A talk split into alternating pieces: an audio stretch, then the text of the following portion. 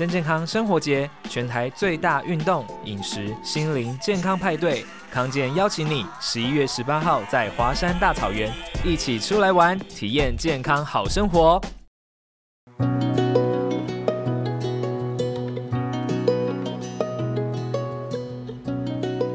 大家好，我是于嘉荣心理师，欢迎来到减压练习室。这一集要来跟大家聊聊婚姻智商常见的困扰。Hello，大家好，我是减压练习生易德，我是减压练习生少。刚刚其实我们上一集其实聊了很多，就是到底婚姻之商到底是什么？那我就很好奇。嗯婚姻之商应该就是呃，可以听到很多各种。我们好奇那个房间内到底发生了 什么？对，那个房间小房间内的八卦啊，有什么故事？OK，我我先来讲一下，先来那个出卖一下心理师好了。很 棒很棒。先来讲一下房间里面心理师会遇到这个婚姻智商的窘境有哪一些？好好好好好，来跟大家让让大家笑一笑，心理师。好，顺便来想一想，想象一下，如果你真的跟另外一半进入婚姻智商里面的话，是不是也？会这样子，嗯、好，我们就是呃，哎，如果大家还没有听上一集，要赶快去听，对不对？因为我们上一集有聊到说，男生会比较呃，稍微比较不愿意会进入到咨商室，所以大部分呢，我们会遇到的窘境就是，可能呃，想要来的那一方，有可能是女生，有可能是男生，但大部分是女生，想要来的那一方会讲很多，然后 男生就会觉得，关我什么事？都跟你讲啊，事不关己。OK 啊，我都同意。就是感觉他讲的那些话，并不是他真心觉得的那一种。他只想赶快处理掉这一件事，觉得很烦。对，他只想要赶快看时间有没有到这样子。然后或者是两方真的很激烈，哎，我还蛮常遇到在就是小房间里面真的会大争吵的。嗯，那这时候心理师要怎么办啊？先躲起来。我觉得我都还蛮狠的，因为我印象很深刻，有一次他们就是真的大争吵，然后男生真的气到不行，他就说：“心理师，我可以去外面冷静吗？”然后我就说，如果可以的话，你可以在这里深呼吸，冷静嘛。嗯、我就会硬把他们在同个空间，不让他们出去。因为他一出去之后回来之后，好像我发现有一些人会比较习惯透过，比如说。嗯，他会觉得是冷静，可是其实是逃避的感觉，嗯、去转换掉那个情绪。那好可惜哦。嗯、这我们刚刚其实我们在那个小房间里面，刚好有一个我觉得可以工作的时间点了。嗯、但是他出去冷静回来之后，他搞不好就会觉得，我不确定他回来之后，搞不好就觉得说没有啦。刚刚那件事就算了啦。他出去冷静的时候，时间还在算吗？还在算。那那还是待在这边，感觉比较划算。你是说你时间继续算哦？你确定哦？对啊，继续算啊。哦，我就很担心他冷静完回来说：“好啦，算了啦，就这样啦。”错过这个机会。对，那那不就哎，讲白一点，那不就跟他们在家吵自己吵架一样了吗？对对对，所以就是会遇到这种状况。然后还有我们刚刚讲到哪里？哦。讲到可能会遇到的窘境嘛，还有就是他们两个来常常会讲，都是哎，他们都不会理对方讲的话，或者不会理我讲的话。然后比如说，比如说，我就问他说：“啊，你怎么看？你都不去倒垃圾。”好，然后讲讲讲之后，我就说：“哎，好，那少你觉得他不去倒垃圾这件事，你觉得他刚刚讲的是什么感觉，或者他讲的是什么理由？”然后就说：“可是我觉得哦，上礼拜啊，他也没有洗碗。”哦，哎，很像要在家里吵架，对。然后有没有很像要在家里吵架？可是其实，其实如果来这里就会发现，所以那时候起来这里就会很清楚的发现，或许这就是他们在家里的模式，就是这个问题点。对，会一直好像一直有重复新的鬼打墙，鬼打墙，或者是新的吵不一样的事情，会不会就是他们平时的模式？哦，所以其实换句话说，他们在小房间里面的互动，我大概呃可以推算八成或九成，就像在家里，对，在家里的模式就是这样。那来这里，我就会很希望可以有一些一些改变跟不同这个模式。对，我觉得这就是婚姻智商或是伴侣智商的价值或意义。嗯，因为来这里，他们一定会呈现。那个样子，嗯，所以你会硬逼他们，把家里的样子呈现出来。其实不用硬逼，他们自然而然就会了，因为他们在讲他们在意的事情的时候啊，其实就会，也不会管有没有外人了。哎，我觉得对他们好像都不会觉得我，毕竟他们两个相处很久了，可能自然而然就会展现出那个样貌。对对对对对，好像。嗯，或许我我真的之于他们是外人，可是他们好像会觉得我是个专业的外人，或者你是家里的沙发，有道理。但我真的蛮常遇到他们真的是吵起来啦，打起来我真的没有遇过，没有丢东西的。我我是真的不希望遇到，对对对，太可怕了。吵起来有一方不讲话，一方觉得就是陪着另外一方来，然后呃各说各的，然后有一方说要出去冷静。然后一方觉得都是对方的错，一方咄咄逼人，一方不让对方讲话，这些我都蛮常 遇到的。对，都还算蛮常见。会这样子，就比如说比较常坐在旁边不讲话，是男生居多，是不是？大部分，哦，大部分是男生居多。好啊，我我们千古罪人。嗯，试着要引导他们，或者是好啦，我们不要这样，我们要平反，好吧？我们不要一直讲男生坏话，可以吗？可以，可以，可以。好，我们我们平反一下哈，我们平反一下。我们不是说男生故意不讲话，其实有时候我会稍微刻意放慢步调的时候，然后我就会问男生嘛，说：“哎，你觉得那这件事情你有想要说什么吗？”我发现有时候谈过几次之后，男生不是因为前面第一次他可能觉得是因为被强迫来不想讲话，好。嗯但后面几次他不是不想讲话了，因为他来几次了嘛，嗯、他大概而且一直听另一半在旁边抱怨，对，总是想要反驳几句，忍不住了吧？有 道理。我本来还想比较讲比较冠冕堂皇，想说他都已经信任我了，应该我前面听你三次一直抱怨我，我现在总可以讲了吧？但是为什么呢？我还是会问男生说：“哎、欸，那你有想讲什么？”他还还是讲不出来，嗯、这时候就不是不想讲，我觉得这时候是他们。不知道要讲什么，或者不知道怎么讲，不知道对，不知道怎么讲，或不知道怎么表达，或是联想到说，哎、欸，我我我现在的感觉是什么？哎、欸，我要怎么讲讲比较不好听，反驳吗？他们都 都不知道要怎么讲，感觉是找架吵。哎，对，也可以这么说，或者是讲他的立场吗？嗯、表达吗？哎、嗯，这时候我就觉得，哎，男生也是蛮辛苦的，因为他其实是想要说、想表达，可是他不知道，他会卡住，嗯、跟女生会一直讲、一直讲的感觉不太一样，嗯，所以一开始可能男生来是不想，啊，到后来他是想，可是做不到，嗯，我我觉得比较会是这样子的感觉。但你会引导他们？会，我会，我会先叫另外一方。请等待，好好听一点，请等待，因为真的另外一方会很着急，对，而且另外一方还会不小心说，呃，比如说我就说，哎，那你觉得你都不洗碗是因为什么？然后这时候要等待嘛，哈、嗯，我会等待啦，哈，我可能等三秒，然后女生就会说，反正他就是很忙，我说没有，请等待。那他如那他会不会说，你看他在家里就这样，我问他什么他都不讲，他都不讲，他就在那边，我就会说，来回到我们刚刚的问题，好，嗯、对。就不会被他们拉着走嘛？哦、对，你要控场啦，好累哦。不然，不然怎么办？我都收人家三千五了，也 是也是，总是总是要做些事，不能让他们自发性的吵架吧？对对对对对。对对对，哇！所以有时候这个。掌握一下大家呃等待对方啊，或者是给对方给予一些时间表达，或真正听听看对方呃为什么会讲这句话，或是到底想要讲的是什么。我觉得在婚姻智商里面也蛮重要的。嗯嗯，那婚姻智商里面有遇过什么最麻烦或者最难的状况吗？哦，我有遇到一个我印象很深刻的，而且他们到现在至今应该有三年哦，还在智商那么久，没有，后来就是都转成个别了。哦，的原因就是。一方坚决要离婚，一方坚决不离婚。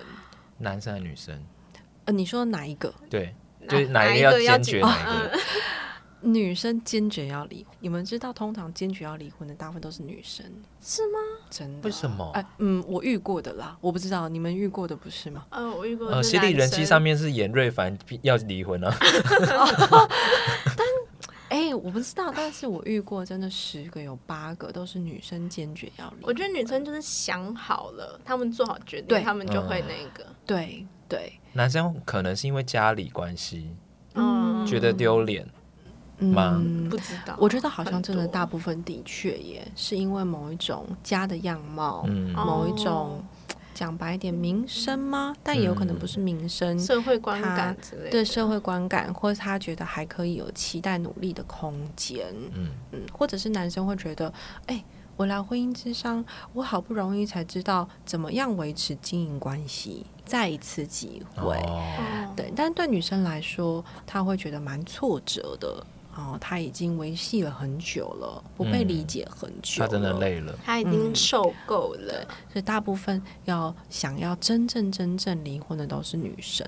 那呃，所以我记得印象很深刻，就是那一对是女生，她非常坚决要离婚，男生坚决不离婚。那因为这件事情，如果他们一直打法庭的话，就会一直打下去，无限打下去。打哦，他们有上到法庭，因为他要离婚呢、啊，啊，他不离婚，嗯、他们就会从调解庭走到法院，然后可能最高审判下来之后，可以再打一次。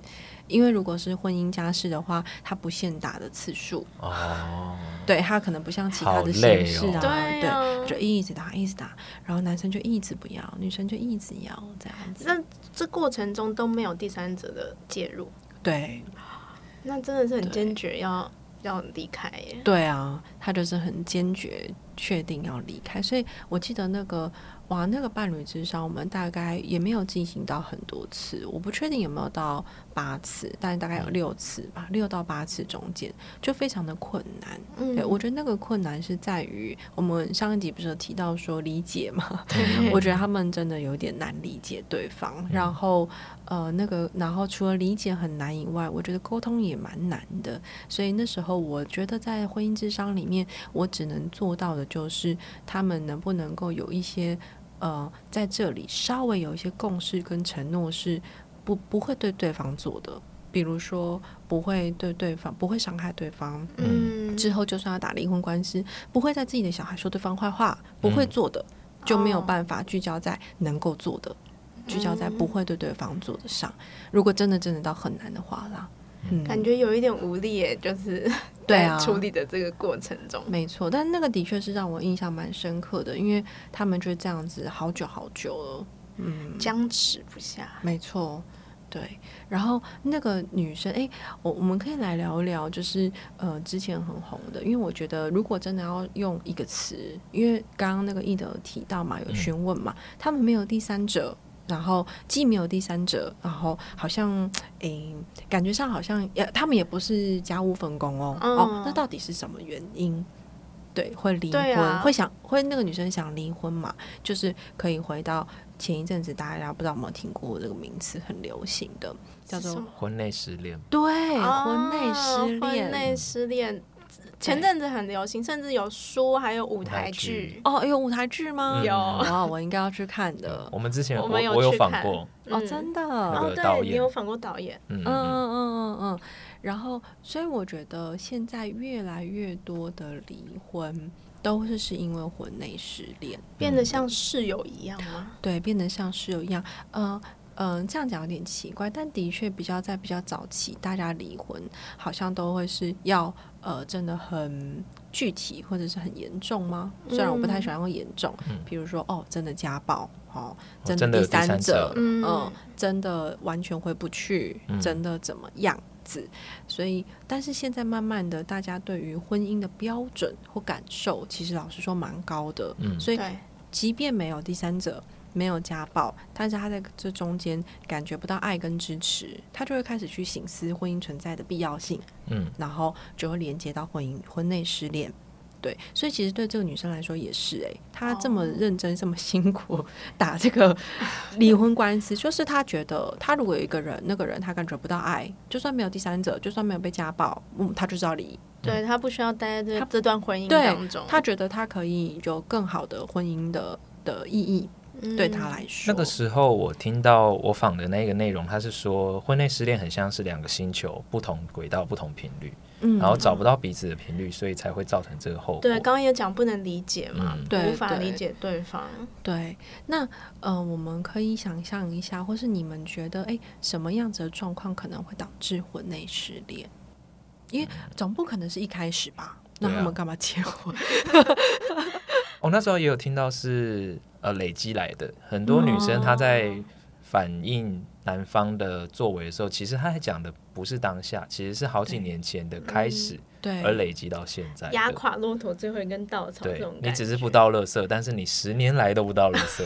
哦，那真的是很欠揍哎，真的。每每次一提起垃圾，就会想到这件事。对，真的真的。OK，我我自己觉得婚内失恋主要有。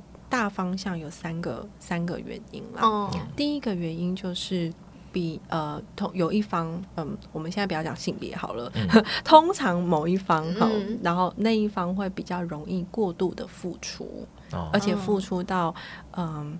不对等的，对，有一点迷失自己的付出。好，我举一个例子啊，比如说，不知道大家对于这个有没有一个画面？有一个女生，家庭主妇，然后去菜市场买菜，哦，看到第一摊觉得，嗯，是这个儿子喜欢吃的海鲜；看到第二摊觉得，哎呀，老公最近这个好像胆固醇比较高，买一些健康的蔬菜。好，看到第三摊，想说，啊，最近礼盒那个。这个节庆快到了啊、下礼拜要回婆家，嗯、好，不然买一些什么东西回去好了。还有看到最后一摊，发现啊，女儿喜欢吃的水果，买回来之后还会做一件事情，把那个水果烂的挑掉，有没有？嗯、赶快先切一切，对啊，很怕烂的挑掉，然后吃掉。对，但我觉得也像刚刚那个少讲的，一天这样子还好，两天这样子，三天这样累积这样子的感觉是什么？大家有发现一件事情？他做这一件事情，就或是去买这一趟菜回来，他没有想到自己，他自己喜欢吃的是什么？大家觉得或听到这里会觉得很荒谬吗？因为我真的遇过很多，呃，在伴侣之上或者是做个别之上，问他们说：“你觉得你喜欢吃的是什么？”就这么简单的问题哦，嗯、他们回答不出来，因为他们长期都在为别人想。对。我觉得这件事情就会，呃，这样子的人会比较有风险在婚内失恋中，嗯，因为他们会很习惯的先觉得为对方着想。呃、对，我我印象很深刻，就是有一次我去参加，应该是我朋友吧，我有点忘，我朋友的婚礼这样、嗯、啊，婚礼不是都会有讲一些什么感人的什么誓词？嗯、对对对，然后就是诶什么男生女生讲一段话，但是我有点忘记是男生讲的话还是女生讲话，然后。他就讲说什么啊，这个只要看到你笑，我就开心，我就会开心。你笑我就笑，你开心我就开心。你的笑容就是我今生最大的满足。那我心里想说，完了完了，是我心理是职业病就犯了。我想说，完了，那他就是会觉得对方的情绪永远都是自己的责任，就会让我想到刚刚类似这样的状况。就过度付出的人会觉得，哎，好像只要对方开心，OK OK，我一切都好了。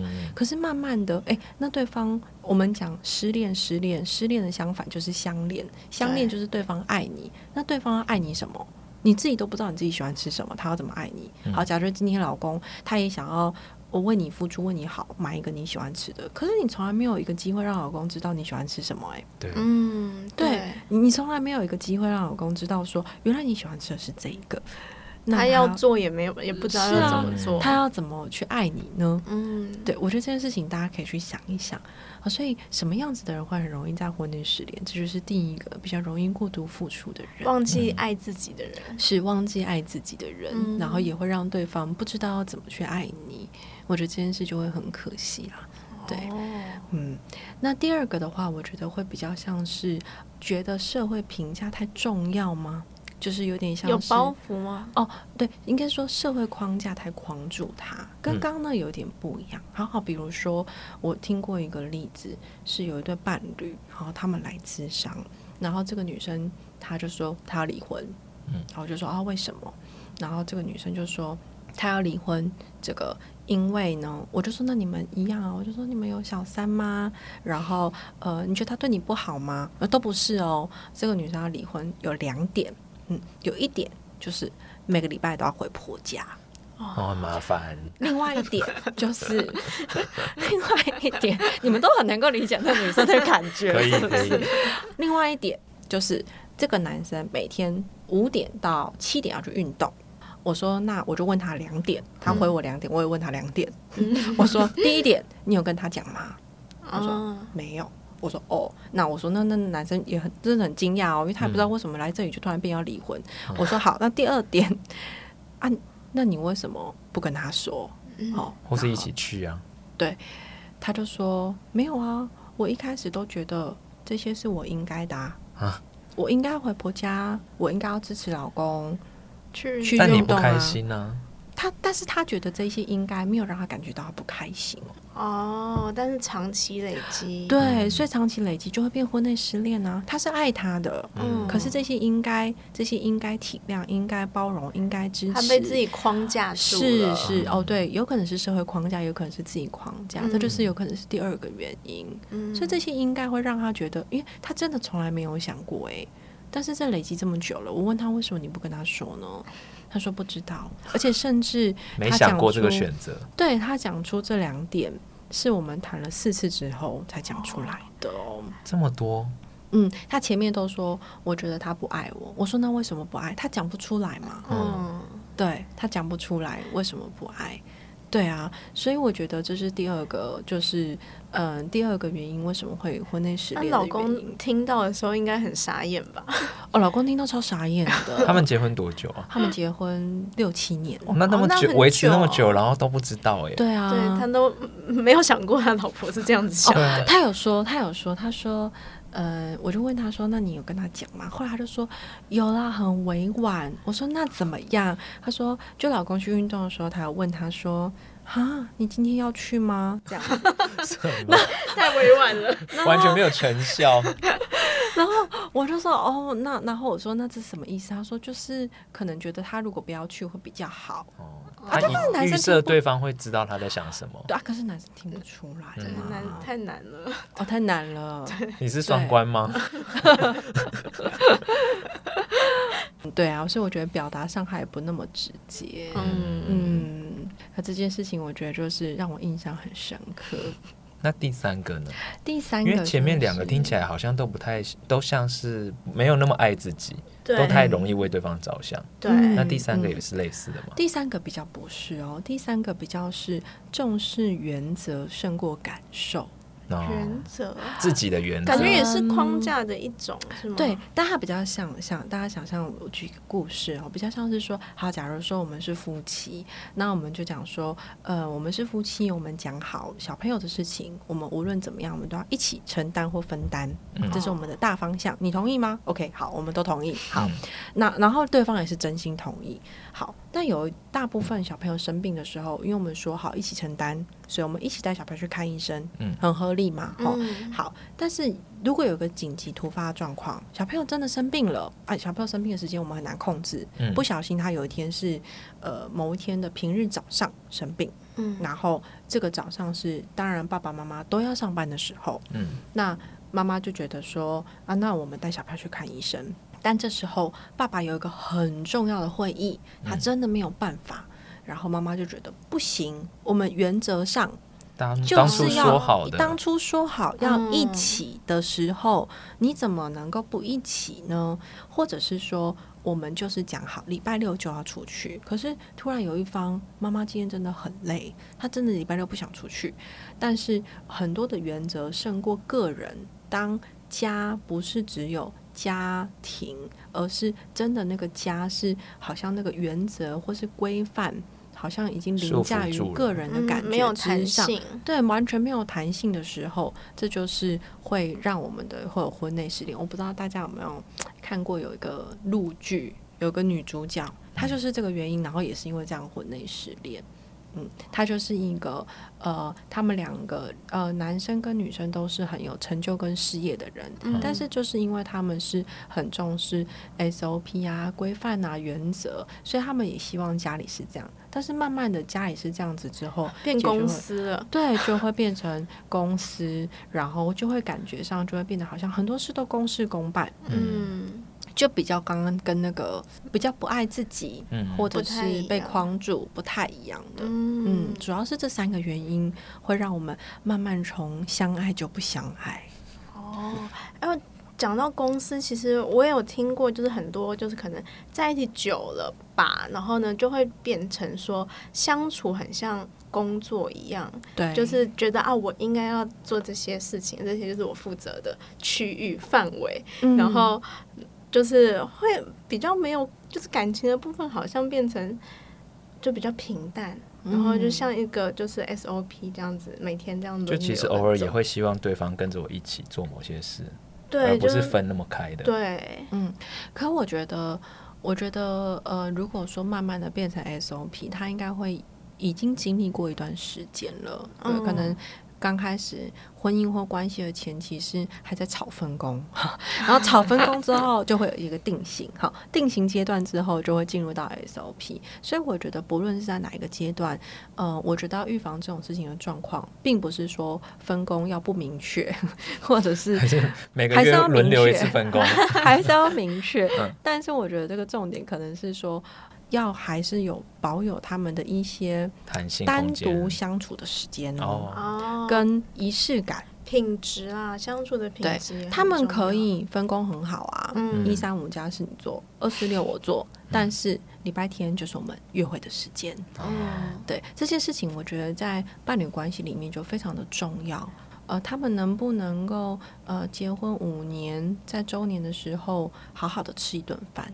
那个好好的吃一顿饭，并不是说一定要去很贵的餐厅，嗯，而是有没有重视这一顿饭，然后是煮两个人都喜欢吃的，我觉得这就很棒了，嗯，对，而并不是说啊，结果这一天，然后也都因为很忙碌，连晚餐都没有办法一起吃，嗯，哦。你知道我会想到那个，我之前访艾利克斯和李永贤，他们感情很好嘛，啊、对不对？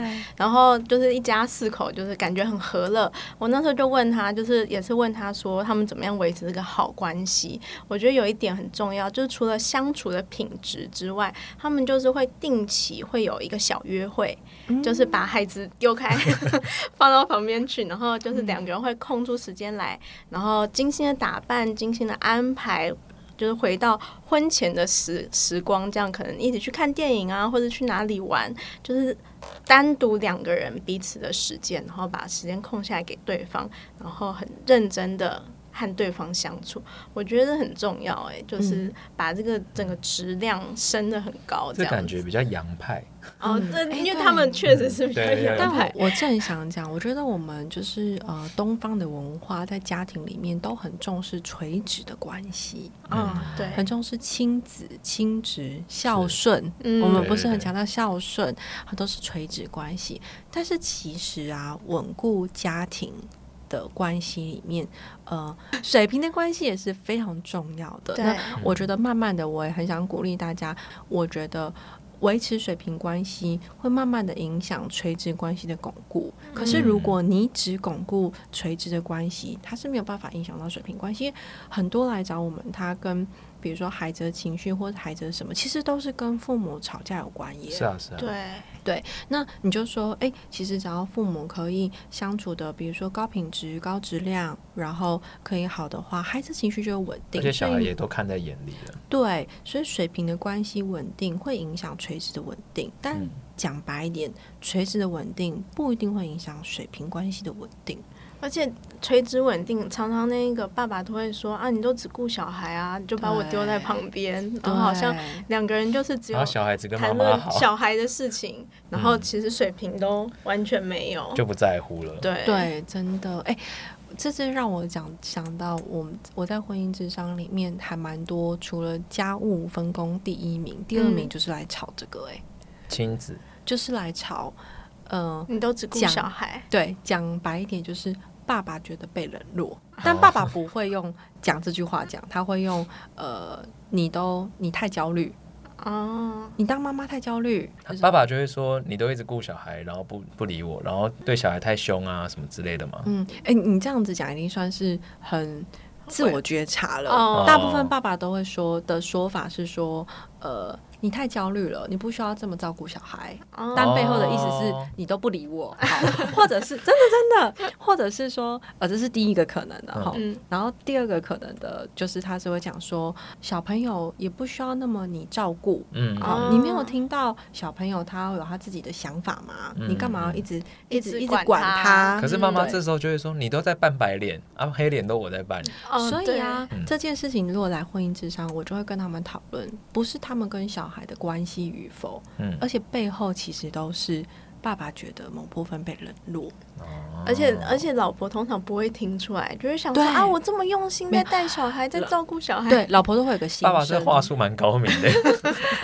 爸爸就是会没有办法这样子讲，嗯、或者他没办法直接说你都不理我，或者他没有意识到这件事，嗯、他可能觉得一直莫名对他很生气，嗯、可是其实是有一种被冷落的感觉。嗯、然后通常妈妈都讲一句很经典的话，都会说。现在我们都已经生小孩了，你应该要当爸爸，难道你还是儿子吗？我还要照顾你吗？啊，对，很多都会说是那个大儿子还是小儿子，就是说爸爸是大儿子。对对对对对，哦，没错。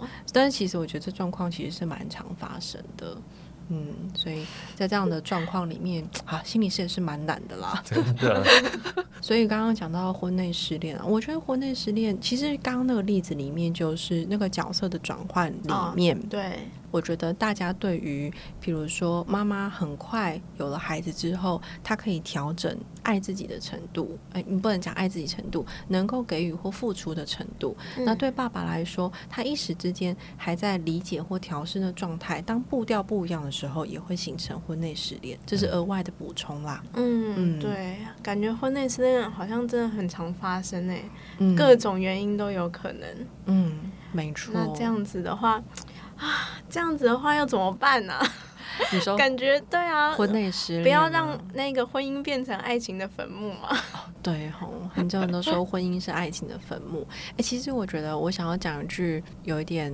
奇怪的话，我觉得真的最简单的方法 就是来定期咨商。哦，我还以为是不要结婚 哦，不要结婚，没有啦。当然，呃，有点奇怪，但我觉得，因为呃，当然我等一下我会提供很其他的方式，但我觉得第一个最简单的方式就是，我们就像训练关系的肌肉、心理肌肉一样。嗯、那我觉得，如果说有一个定期的，可能不是每个礼拜的，每一个月的也好，然后有一个定期的咨商，就算不是。什么特别的问题？我觉得这是其中一个方法。那第二个方法就回到我们刚刚讲的，我觉得一定要回到你们的关系里面，能不能够有一些仪式感，有一些互相经营的时间，然后为对方的时间。如果真的有一些空间跟时间的限制，我觉得睡前固定有十分钟，了解一下对方心里在想什么，今天过得好不好，这些都是非常重要的。嗯，不可以流于形式的问候这样子。对，不能流于功课。嗯嗯，不能流于任何的教功课的感觉。然后还有我们刚刚讲那三点，反过来就是可以避免婚内失恋的方法。嗯，太过度付出，所以第一点要爱自己一点。嗯，第二点就是会被社会框架，所以如果可以的话，呃，检视一下自己的关系有没有哪一些是你因为框架而忍让的。然后第三点，不要太过重视原则，可以有一些弹性，把这三点反过来，就可以避免婚内失恋。那希望大家都不要走到这一步。如果真的就是觉得自己有点自觉的话，就是真的其实可以考虑智商啦。对，就是让双方都有一个抒发的出口，然后找到问题理解的沟通的这个重点，这样子。而且两个人去比较便宜哦。对，刚刚三千五一定会花的有值得，好不好？如果你想要出去冷静，心理师可能会把门反锁。